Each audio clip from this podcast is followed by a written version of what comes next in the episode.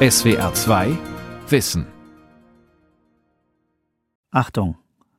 In dem folgenden SWR 2 Wissen gibt es drastische Schilderungen von Kriegsvergewaltigungen und sexualisierter Gewalt. Der Inhalt der Sendung kann sehr nahe gehen.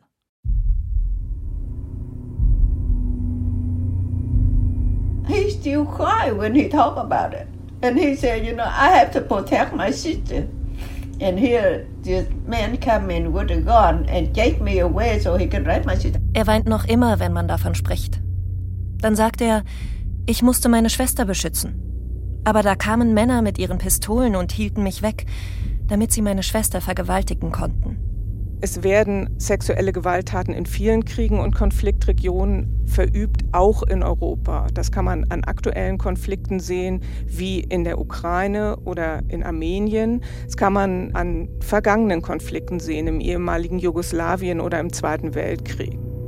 There's always been rape in war. You know, if you go back to the ancient Greeks and Romans and Persians. Es gab schon immer Vergewaltigungen in Kriegen. Selbst wenn man zurückgeht bis zu den alten Griechen und den Römern in Persien.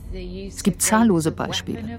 Aber ich denke, was heutzutage anders ist, ist der Einsatz von Vergewaltigung als Waffe, wo Kämpfer dazu aufgefordert werden, loszuziehen und Frauen zu vergewaltigen. Sexualisierte Gewalt als Kriegswaffe von Bartholomäus Laffert und Alicia Prager. Sommer 2022 in der ukrainischen Ortschaft Makarew, rund 50 Kilometer westlich von Kiew. Nur wenige Monate sind vergangen, seit die russische Armee in das Dorf eingefallen ist. 40 Prozent des Dorfes seien zerstört worden, sagt der Bürgermeister nach der Rückeroberung dem ukrainischen Fernsehen. Mindestens 132 Menschen wurden ermordet. Einer davon ist Lesjas Ehemann. Am 7. März 2022 wird er zu Hause erschossen. Anschließend zwingen die Soldaten die junge Frau in ein leeres Nachbarhaus. So erzählt sie später einer Reporterin des ZDF. Er sagte mir gerade heraus, dass er mich jetzt vergewaltigen wollte. Ich wusste nicht, ob er mich danach auch noch töten würde. Er sagte nur, zieh dich aus und leg dich hin. Er zeigte wortlos mit dem Gewehr zum Bett, stieß mich darauf. Dann zog er sich aus und stieg auf mich. Ich fühlte nichts. Ich stand unter Schock. Seit Beginn des Krieges in der Ukraine im Jahr 2014 und besonders seit dem Überfall Russlands im Februar 2022 gibt es Hunderte, wenn nicht gar Tausende Geschichten wie jene von Lesja aus Makarew. Die Zahl der Betroffenen könne sie derzeit nur schätzen, sagt Katharina Busol. Sie ist Menschenrechtsanwältin, kommt selbst aus der Ukraine und lehrt als Gastprofessorin am Leibniz-Institut für Osteuropa-Studien in Regensburg. Im Moment hilft sie dabei mit, die Verbrechen der russischen Armee aufzuklären. What has changed in Ukraine since the full-scale invasion Zwei Dinge haben sich seit der groß angelegten Invasion in der Ukraine verändert. Erstens, dass die Zahl der sexuellen Gewalt gegen Kinder und ältere Personen extrem zugenommen hat. Und zweitens, dass das Ausmaß der Gewalt eskaliert ist, von, in Anführungszeichen, bloßen Kriegsverbrechen hin zu Verbrechen, die potenziell das Ausmaß eines Völkermords angenommen haben. Zum Beispiel gibt es schwangere Frauen, die in Gefangenschaft geschlagen wurden und berichten, dass russische oder prorussische Kämpfer gesagt haben, das macht doch nichts, wenn ein dreckiger Ukrainer weniger geboren wird.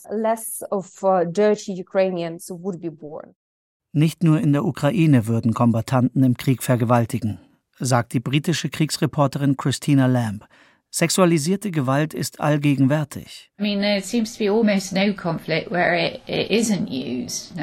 Es scheint so, als würde es kaum einen Konflikt geben, in dem sie nicht benutzt wird.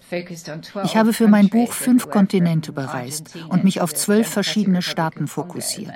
Es passiert überall in Argentinien, in der Demokratischen Republik Kongo und während wir sprechen in Tigray in Äthiopien, in Strafgefangenenlagern in Belarus und Xinjiang oder in Flüchtlingslagern in Libyen. Als Chefkorrespondentin der britischen Tageszeitung Times of London hat Christina Lamb in den vergangenen Jahren über zahlreiche Konflikte berichtet. Ihr Buch trägt den Titel Our Bodies, Their Battlefield. Auf Deutsch Unsere Körper, ihr Schlachtfeld. Und ist das erschütternde Zeugnis von zwölf Frauen, die Opfer sexualisierter Gewalt wurden. Obwohl Lamb seit mehr als 30 Jahren aus Kriegsgebieten berichtet, sagt sie, das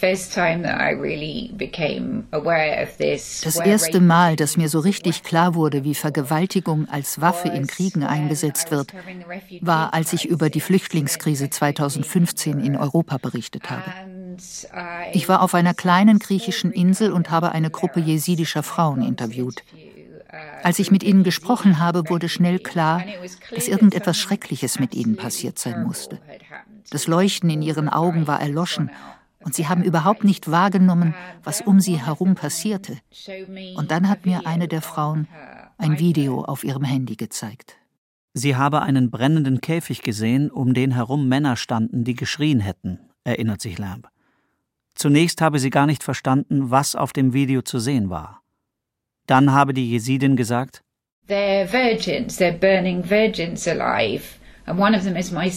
Sie sind Jungfrauen. Sie verbrennen Jungfrauen bei lebendigem Leib. Und eine davon ist meine Schwester. Lamb sagt, die Begegnung mit diesen Frauen in Griechenland habe sie schockiert. Seither lässt sie eine Frage nicht mehr los. Was passiert mit den Frauen, während die Männer in den Krieg ziehen? Wenn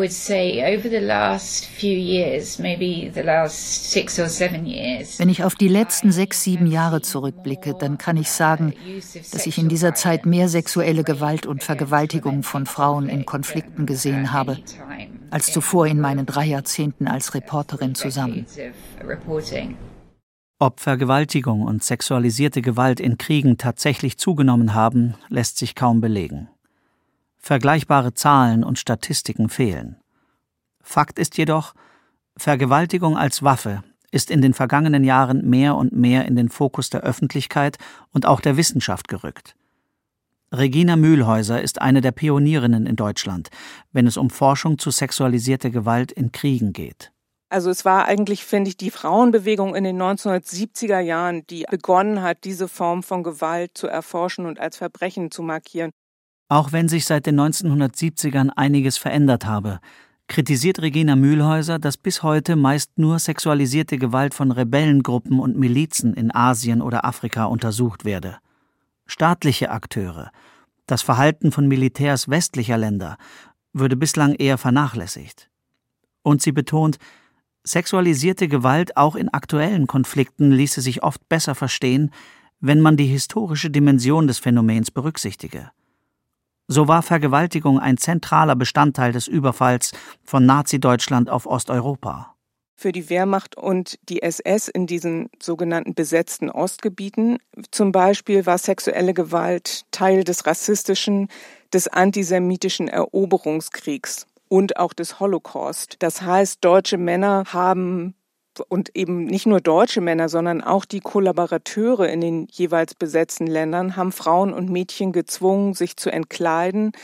Sie haben sie zum Beispiel gegen ihren Willen an den Genitalien berührt, mit Stöcken und Waffen geschlagen, sie sexuell gefoltert, genital verstümmelt, vergewaltigt, sexuell versklavt. Für die sowjetischen Truppen waren die Bedingungen ganz andere. Die sowjetischen Truppen kamen aus ihren Heimatländern, zogen in Richtung Deutschland und für sie war sexuelle Gewalt ein Teil eines Rachefeldzugs. Regina Mühlhäuser hat 2021 zusammen mit Kolleginnen einen Sammelband herausgebracht mit dem Titel Vor aller Augen Sexuelle Gewalt in bewaffneten Konflikten. Mühlhäuser verwendet bewusst den Begriff sexuelle Gewalt, um den sexuellen Aspekt der Verbrechen zu betonen. Der Begriff der sexualisierten Gewalt dagegen unterstreicht eher die Gewalt. Grundsätzlich aber sind beide Begriffspaare zulässig und beschreiben die gleichen Verbrechen. Wichtig ist es Regina Mühlhäuser darzustellen, sexualisierte Gewalt im Krieg hat verschiedene Motive. Mal geht es darum, eine ganze Bevölkerungsgruppe auszulöschen, mal darum, sich zu rächen. Mal ist es das individuelle Verlangen nach sexueller Befriedigung, das die Soldaten vergewaltigen lässt.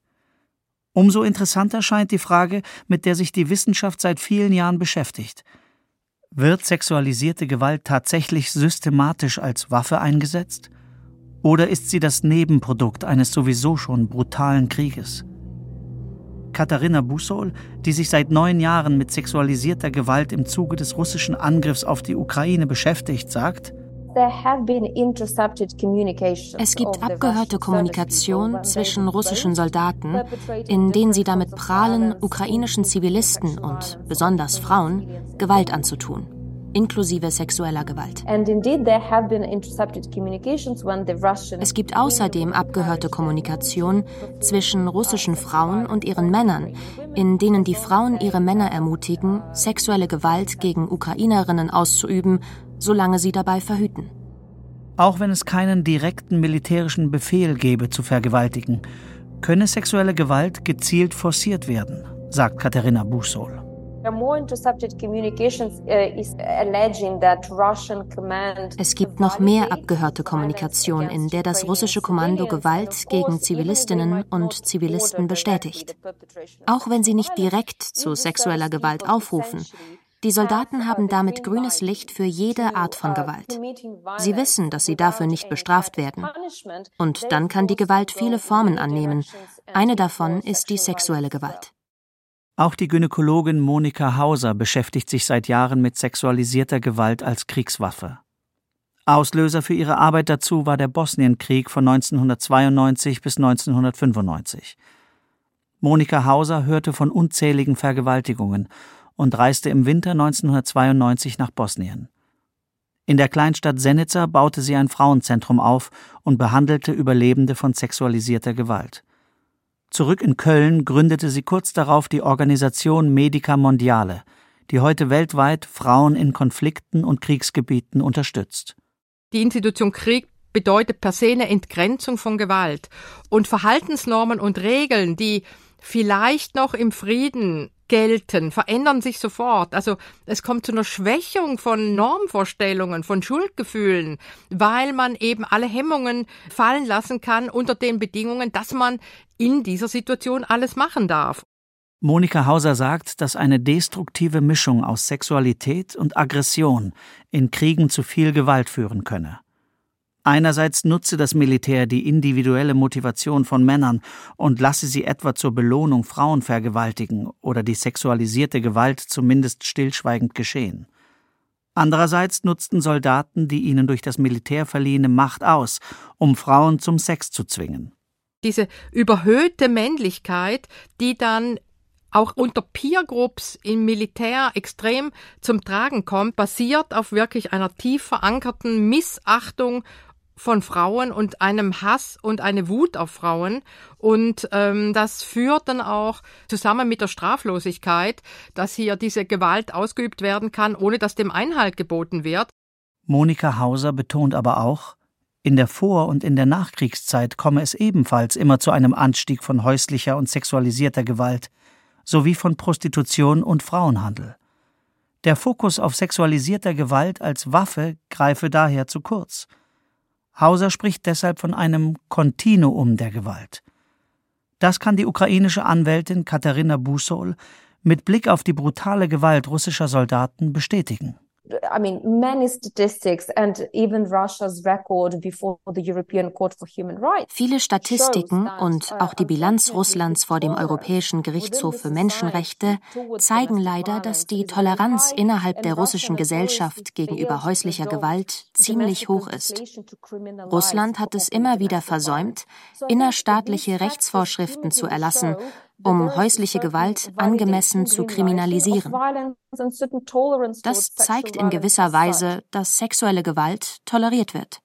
In der Regel gibt es mehrere Gründe für sexualisierte Gewalt in Kriegen. Patriarchale Strukturen in der Vorkriegszeit, individuelle Motive und die Aussicht für Täter, ohne Strafe davonzukommen. Den Überlebenden solcher Verbrechen ist die Motivation der Täter meist egal. Chị Tám quê ở Hoa Vang, thuộc xã Hòa Tiến. Die vietnamesische Autorin Layli Hayslip singt ein Lied, das die grausame Geschichte einer schwangeren Frau in Vietnam erzählt. Soldaten kommen in das Haus der Frau, schneiden ihr den Bauch auf und essen das ungeborene Kind, übersetzt Hayslip. Es ist ein Lied, das die meisten Vietnamesen kennen, sagt sie.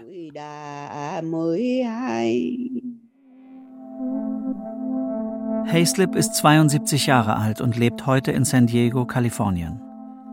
Sie war zwölf Jahre alt, als der erste US-amerikanische Helikopter im Jahr 1961 in ihrem Dorf in Vietnam landete. Zwei Jahre später, 1963, wird sie verdächtigt, als Spionin gegen die südvietnamesische Regierung zu arbeiten. Sie wird festgenommen und gefoltert. Schließlich wird sie freigelassen, aber kurz darauf von zwei Soldaten der Miliz Viet Cong vergewaltigt. Sie überlebt und flieht in die nächstgelegene Stadt. Dort hält sich Hayslip mit Gelegenheitsjobs über Wasser. Sie arbeitet als Haushälterin, als Kellnerin, als Drogenkurier und als Prostituierte. Now, every time I talk about this subject, it bring up a lot of sadness. Jedes Mal, wenn ich über dieses Thema spreche, macht mich das sehr traurig. Es schmerzt sehr. Nicht wegen dem, was ich erleben musste oder meine Schwester, sondern wegen den vielen Frauen da draußen. Hayslip heiratet 1969 einen US-Amerikaner, mit dem sie im Jahr darauf nach Kalifornien zieht. Im SWR2 Wissen-Interview per Zoom-Call erzählt sie vom Leben in ihrem Dorf, vom Horror des Kriegs und davon, dass sie und ihre Mutter stets ins Freie gingen, wenn die Soldaten kamen. Die Gefahr, vergewaltigt zu werden, sei drinnen viel größer gewesen als draußen, wo die Nachbarinnen sich gegenseitig im Blick behalten konnten, sagt sie. In ihren Memoiren beschreibt Hayslip, wie sehr sexualisierte Gewalt auch Angehörige und ganze Gemeinschaften zerstört. Am Beispiel ihrer Schwester und ihres Bruders in den 1950er Jahren. Vietnam ist im Krieg gegen Frankreich. Mein Bruder half meiner Schwester beim Kochen. Zwei Franzosen kamen herein und wollten sie vergewaltigen. Er hat versucht, das zu verhindern. Einer der Männer hielt ihm die Pistole an den Kopf und sagte, du gehst jetzt oder ich töte dich. Er ging. Aber von diesem Tag an sagte er, hasst er die Franzosen. Damals war er 16. Jetzt ist er 84. Er weint immer noch, wenn er darüber spricht. In der Familie sei nie über diesen Tag gesprochen worden, sagt Hayslip. Ihr Bruder schließt sich kurz darauf dem Militär an. In Äthiopien ließe sich aktuell gut beobachten, dass Vergewaltigungsopfer anschließend stigmatisiert würden, sagt Letitia Bader, Direktorin der NGO Human Rights Watch für das Horn von Afrika.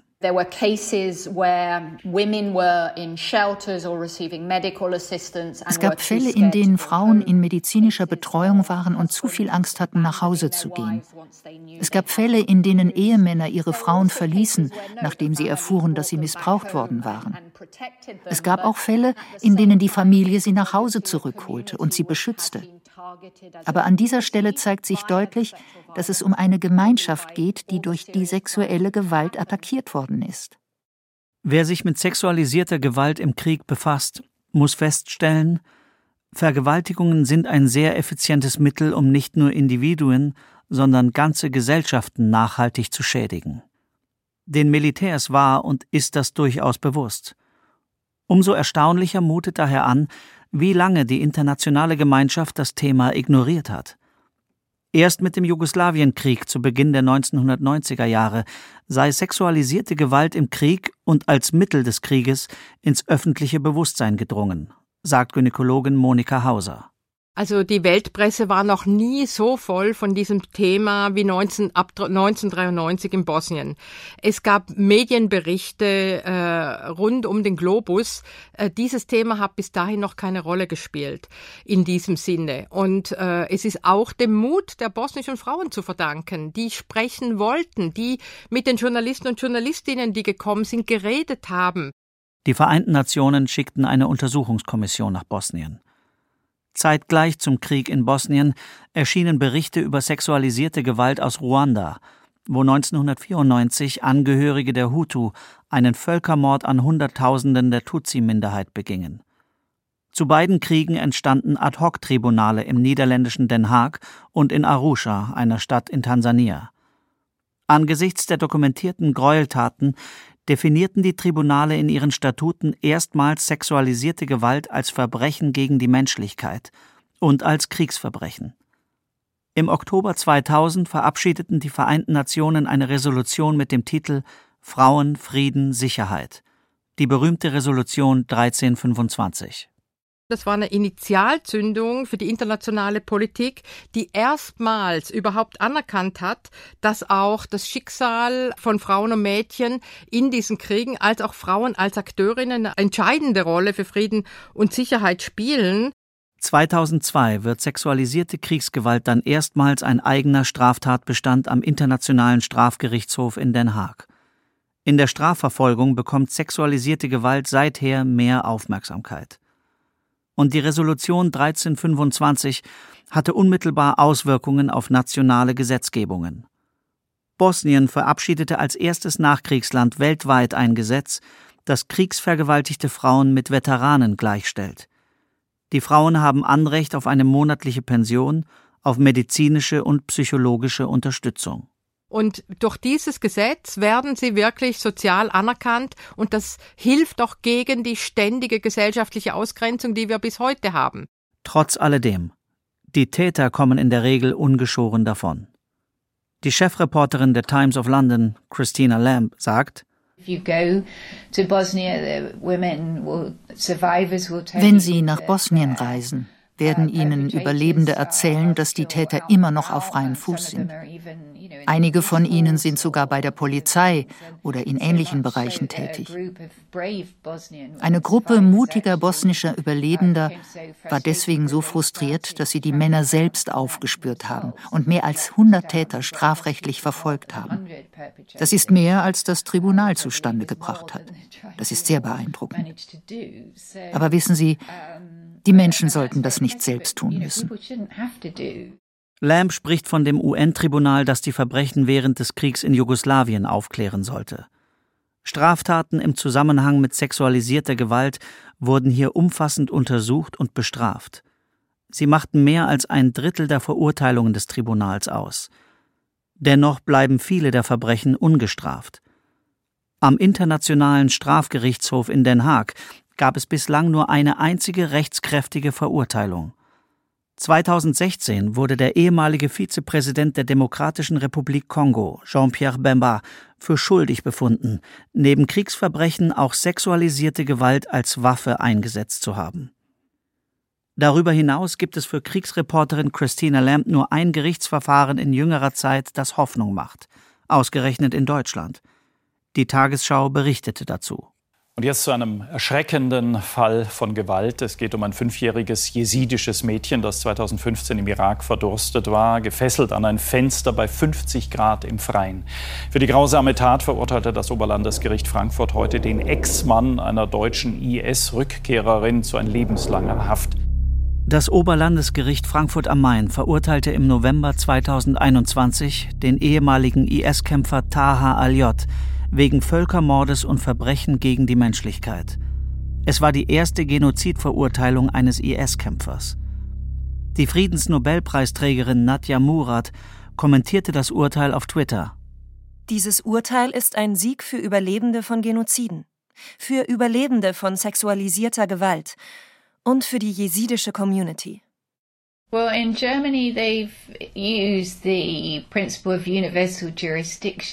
Deutschland hat sich das Gericht dazu auf den Grundsatz der universellen Zuständigkeit berufen, wonach alles in jedem Land vor Gericht gestellt werden kann, wenn es gegen die Menschenrechte verstößt.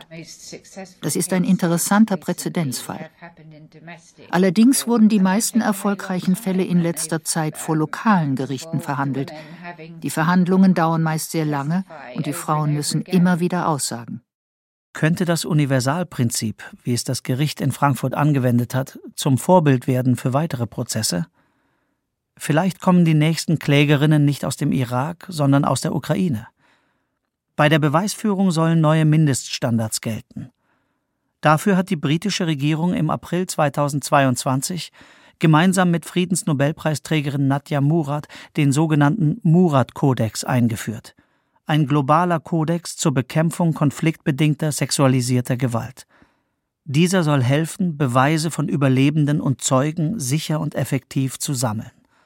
Denn allzu oft habe die Anzeige sexualisierter Gewalt negative Folgen für die Überlebenden, sagte Nadja Murat bei der Vorstellung des Kodex.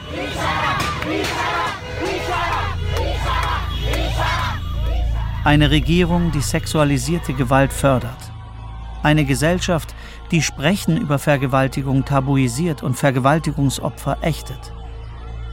Es sind solche Dynamiken, die die iranische Feministin und Aktivistin Mina Kani aktuell auch bei der Niederschlagung der Proteste in ihrem Heimatland beobachtet.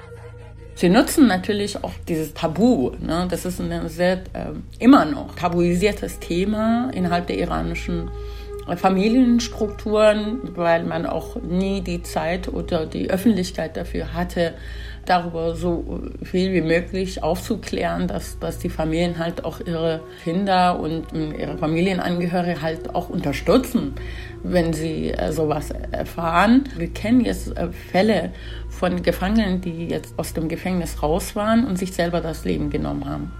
Also sie haben das im Gefängnis überlebt, aber das, was sie erfahren haben im Gefängnis, halt nicht. Seit im September 2022 im Iran die Proteste begonnen haben, haben sich Frauen öffentlich ihren Hijab vom Kopf gerissen, die Haare abgeschnitten. Videos zeigen, wie Frauen daraufhin von Sicherheitskräften begrapscht und belästigt werden. Viele werden inhaftiert. Eine von ihnen ist Hannah. Nach ihrer Flucht ins Ausland berichtet sie dem Fernsehsender CNN von ihrem Gefängnisaufenthalt. Sie haben sich die hübschen Frauen ausgesucht, die nach ihrem Geschmack waren. Dann hat sie einer der Polizisten in einen kleinen Nebenraum gebracht. Dort haben sie die Frauen vergewaltigt. Es fällt mir schwer, darüber zu sprechen. Man kann mir immer noch ansehen, was der Polizist mir angetan hat. Schau, hier die lila Stelle an meinem Nacken, wo er mich gepackt hat. Dann hat er sich über mich hergemacht. Hannah ist ein Pseudonym. Ihr richtiger Name wird aus Sicherheitsgründen nicht genannt. Ein Dutzend solcher Fälle hat die CNN öffentlich gemacht. Und wahrscheinlich sind es noch Hunderte mehr, sagt die Aktivistin Mina Kani. Bei vielen äh, Ideologen des Staates herrscht ja quasi dieser Gedanke, dass äh, die Frauen, die sich gegen diese Zwangshijab quasi auch bewegen, äußern, die Gesellschaft damit unrein machen und damit halt auch die härteste Strafe verdient haben. Das heißt im Zweifelfall für viele auch dann die sexualisierte Gewalt. Für Mina Kani aus dem Iran, für Katharina Busol aus der Ukraine und für viele Betroffene auf der ganzen Welt stellt sich die Frage, selbst wenn die Revolution gewonnen oder der Krieg vorüber ist, kann es nach all diesen grausamen Taten jemals etwas geben wie Frieden oder Versöhnung? Da würde ich mal sagen, okay, jetzt brauchen wir halt einen anderen Umgang mit dieser Gewalt. Und nämlich, dass nicht äh, systematisch quasi Gewalt angewendet wird, wenn die fallen, sondern man sich dafür einsetzt, dass Prozesse stattfinden, dass sie auch ihre Urteile bekommen, lebenslang meinetwegen auch in Gefängnissen sitzen, aber nicht umgebracht werden, nicht sexuell belästigt werden, weil wir auch gegen diese Handlungen sind. Die Rechenschaftspflicht ist für die Ukrainerinnen und Ukrainer sehr wichtig. Deshalb setzen sie große Hoffnung in den Internationalen Strafgerichtshof und unterstützen die Idee eines Sondertribunals, das über den Überfall Russlands urteilt. Die Gesellschaft wünscht sich einen unabhängigen und unparteiischen Prozess, der sich mit diesen Verbrechen nach internationalem Recht beschäftigt mit Kriegsverbrechen, Verbrechen gegen die Menschlichkeit und möglicherweise einem Völkermord. Erst mit einem Ende der Straflosigkeit kann der Kreislauf der Gewalt unterbrochen werden. Aber wenn sich Kämpfer, ganz gleich ob in der Ukraine, im Iran oder in anderen Kriegen und Konflikten, nicht davor fürchten müssen, bestraft zu werden, werden Kriege auch in Zukunft zu einem Anstieg von Vergewaltigungen führen dann wird auch in Zukunft sexualisierte Gewalt als Waffe eingesetzt. SWR 2 Wissen. Sexualisierte Gewalt als Kriegswaffe von Bartholomäus Laffert und Alicia Prager. Sprecher Sebastian Schwab. Redaktion Lukas Meyer-Blankenburg. Regie Felicitas Ott. Ein aktualisierter Beitrag aus dem Jahr 2022. SWR 2 Wissen. Manuskripte und weiterführende Informationen zu unserem Podcast und den einzelnen Folgen gibt es unter swr2wissen.de.